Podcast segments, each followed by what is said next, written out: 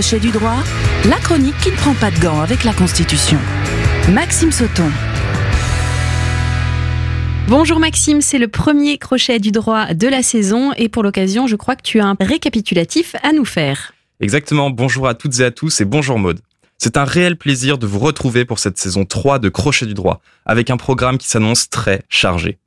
Si l'année dernière, le Parlement nous a beaucoup occupés, avec une plongée dans l'explication et l'analyse des techniques constitutionnelles parlementaires liées à la réforme des retraites, mais aussi l'utilisation répétée des motions de censure par exemple, cette année, il y aura beaucoup de choses aussi du point de vue constitutionnel. On parle de référendum et même de préférendum. Nous reviendrons très certainement sur le développement des commissions citoyennes et peut-être même sur une révision de la Constitution qui est dans les tiroirs depuis 2017. Bref, beaucoup de choses au programme. Mais pour ceux qui découvriraient la chronique, on commence aujourd'hui par un échauffement tranquille pour se remettre en jambe en cette période de Coupe du Monde de rugby. Aujourd'hui, on revient sur la notion de base de la Constitution. Alors Maxime, qu'est-ce qu'une Constitution? Alors la Constitution, c'est un texte qui possède la plus haute force juridique. Car en droit, il y a un principe extrêmement important appelé la hiérarchie des normes. Cela signifie que chaque norme juridique est dictée, chaque texte juridique, doit être conforme à la norme juridique qui lui est supérieure.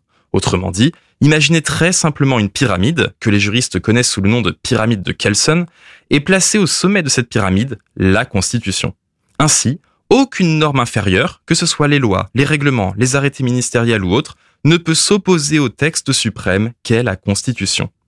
Et cette Constitution en France vient donner en quelque sorte le mode d'emploi de notre cinquième République. C'est elle qui vient assurer nos droits et obligations, qui vient énoncer le mode de fonctionnement démocratique, qui prévoit quels sont les organes qui composent notre République et qui organise la séparation des pouvoirs. C'est vraiment le texte fondateur du droit français. Et donc concrètement, à quoi sert ce texte? Alors la Constitution a une mission primordiale, celle de garantir l'état de droit. C'est un bouclier juridique pour éviter les abus comme la concentration des pouvoirs, etc. En fait, la Constitution est un verrou juridique qui vient protéger les citoyens des abus et offrir une stabilité à la société. Et de cette mission de protection de l'état de droit découlent plusieurs caractéristiques de la Constitution. Et qu'est-ce qu'un état de droit? Alors, un état de droit, ce n'est pas compliqué à comprendre. La définition stricte est la suivante. C'est un état qui respecte le droit qui les dicte, sous-entendu qui respecte sa constitution. Or, il faut aller un peu plus loin évidemment. Donc un État de droit, en plus d'être un État qui respecte le droit qu'il produit, c'est un État qui garantit trois choses. Et donc ces trois caractéristiques se retrouvent logiquement dans la Constitution. D'abord, il y a un respect de la séparation des pouvoirs, c'est-à-dire que les pouvoirs exécutifs, législatifs et judiciaires ne doivent pas être concentrés entre les mains d'une seule personne ou institution. De plus, il faut que les citoyens d'un État aient accès à un juge indépendant et que les juridictions indépendantes le soient réellement. Et quand on dit indépendant, c'est indépendant du pouvoir. Le rôle du juge est de faire respecter la loi et à plus forte raison la Constitution au-delà des pressions du législatif ou de l'exécutif. Enfin, le dernier point de l'état de droit, c'est le respect de la hiérarchie des normes, c'est-à-dire que l'action administrative doit respecter les lois qui elles-mêmes doivent respecter la Constitution. Et pour être tout à fait complet, on rajoute une quatrième caractéristique à l'état de droit, même si elle est plutôt morale que juridique c'est l'idée d'une préservation et d'un respect des droits et libertés des femmes et des hommes, respect de la liberté d'aller et venir, liberté de conscience, etc. Ces règles constituent donc un maillage juridique. Je parlais de bouclier ou de verrou constitutionnel et il faut bien retenir cette image. La Constitution est essentielle dans tous les États pour les protéger et parfois même les protéger d'eux-mêmes.